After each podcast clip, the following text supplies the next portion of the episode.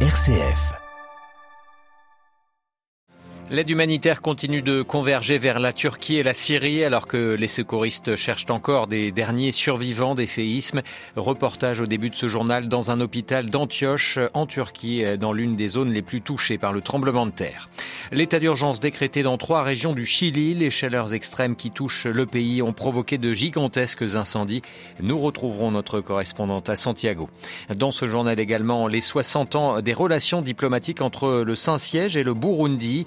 Et puis au Vatican ce matin, le pape François a une nouvelle fois mis en valeur la valeur des peuples indigènes. Ils sont un exemple à suivre pour lutter contre les changements climatiques, a-t-il dit en recevant une délégation. Radio Vatican, le journal Olivier Bonnel.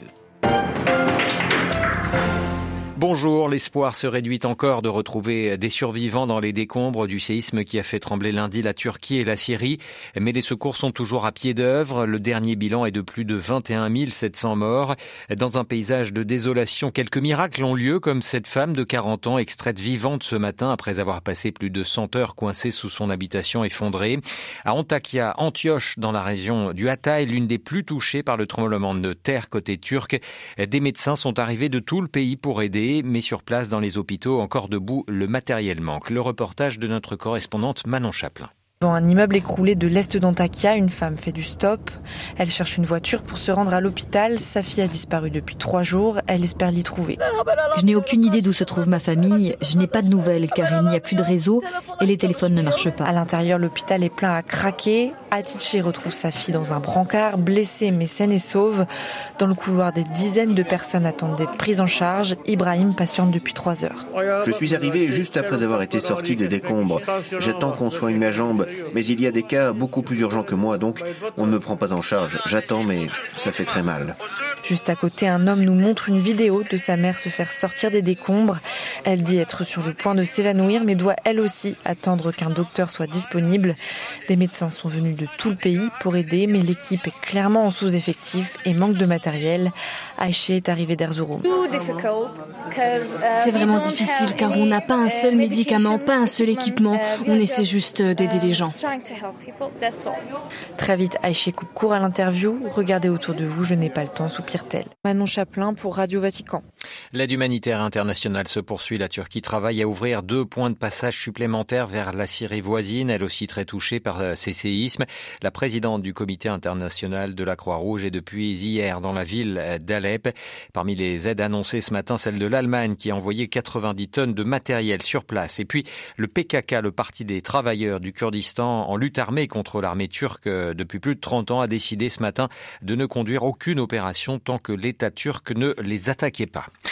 L'Ukraine, elle, de nouveau attaquée par une pluie de missiles russes. Ils ont visé plusieurs villes ce matin comme Kharkiv au nord ou encore Zaporizhia au sud. Les alarmes ont une nouvelle fois retenti dans tout le pays, forçant les Ukrainiens à rester à l'abri comme dans les couloirs du métro à Kiev. Selon le chef des forces armées ukrainiennes, deux missiles russes lancés depuis la mer Noire seraient par ailleurs entrés dans l'espace aérien de la Moldavie et de la Roumanie avant de s'écraser en, Ukraine. La Moldavie a d'ailleurs convoqué l'ambassadeur russe à Kisino. La Roumanie a de son côté souligné qu'aucun missile n'avait pénétré son espace aérien.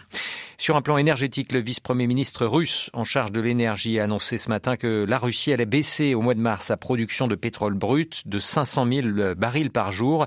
C'est environ 5% de sa production quotidienne.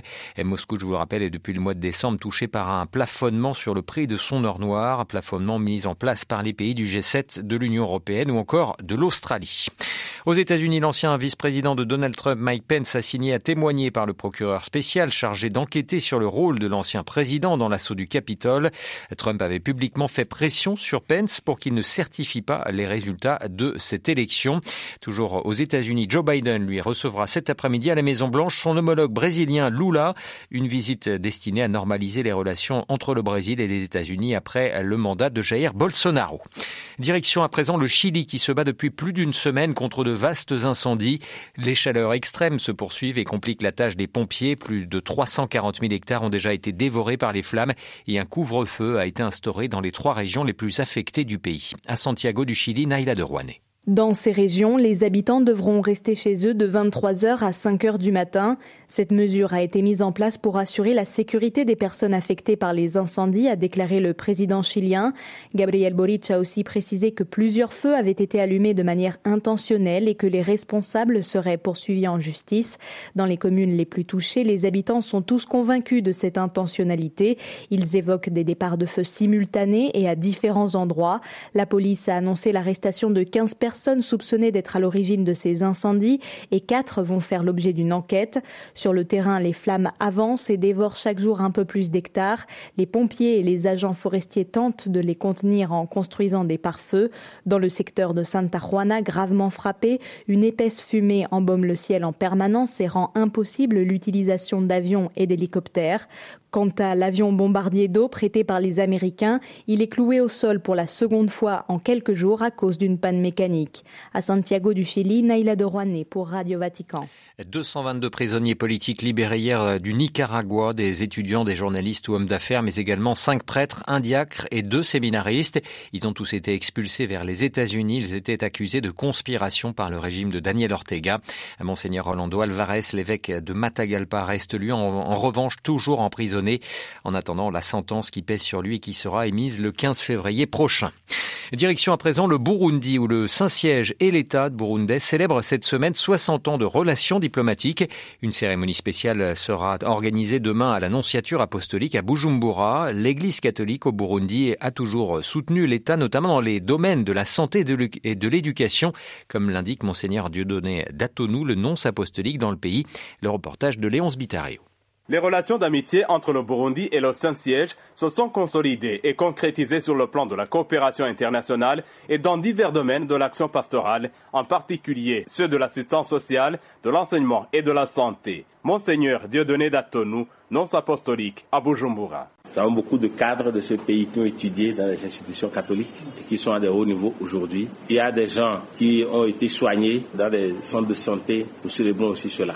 Il y a des gens à qui on a porté secours, n'avaient pas de maison, ils étaient revenus, c'était peut-être des exilés, ils étaient en difficulté, des orphelins que l'Église dans cette structure a reçus et a aidé, lui a tendu les mains et aujourd'hui ils ont retrouvé leur chemin dans la vie. C'est tout cela que nous voulons célébrer. La fraternité, la solidarité, l'amitié. La célébration de ce 60e anniversaire sur le thème 60 ans de valeurs et de visions partagées est prévue samedi 11 février. Selon un communiqué, il est prévu une conférence débat où seront mis en lumière les liens particuliers qui unissent les deux entités depuis l'accession du Burundi à la souveraineté nationale pour permettre de baliser le chemin d'un avenir plus radieux. 60 ans après et partageant les mêmes valeurs, notamment de paix, de fraternité et de justice sociale, le Burundi et le Saint-Siège se disent et regarder ensemble vers l'avenir avec espérance. Léon Sebitaliho, Bujumbura, Radio Vatican.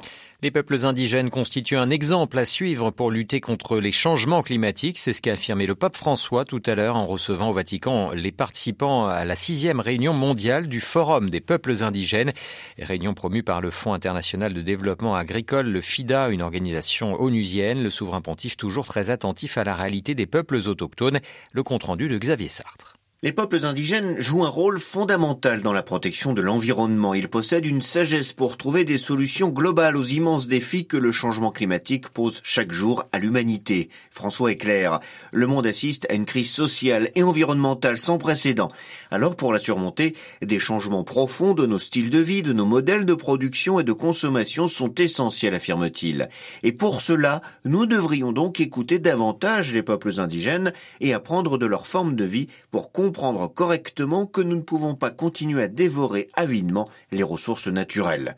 D'où cette exhortation de François au gouvernement à reconnaître les peuples indigènes du monde entier, avec leur culture, leur langue, leur tradition et leur spiritualité, et à respecter leur dignité et leurs droits en ayant conscience que la richesse de notre grande famille humaine consiste précisément dans sa diversité. Et le pape d'insister, ignorer les communautés originales pour la sauvegarde de la terre est une grave erreur pour ne pas dire une grande injustice. Il faut chercher l'harmonie qu'ils ont su trouver et non la détruire comme nous le faisons. Xavier Sartre et une rencontre au Vatican que vous pouvez retrouver plus en détail évidemment sur notre site internet vaticannews.va. C'est la fin de ce journal. Merci pour votre fidélité. Prochain rendez-vous de l'information du Vatican, de l'Église et du monde. Ce sera à 18h en direct de Rome. Vous serez, comme les jours précédents, accompagné par Marine Henriot. Je vous souhaite quant à moi une excellente après-midi.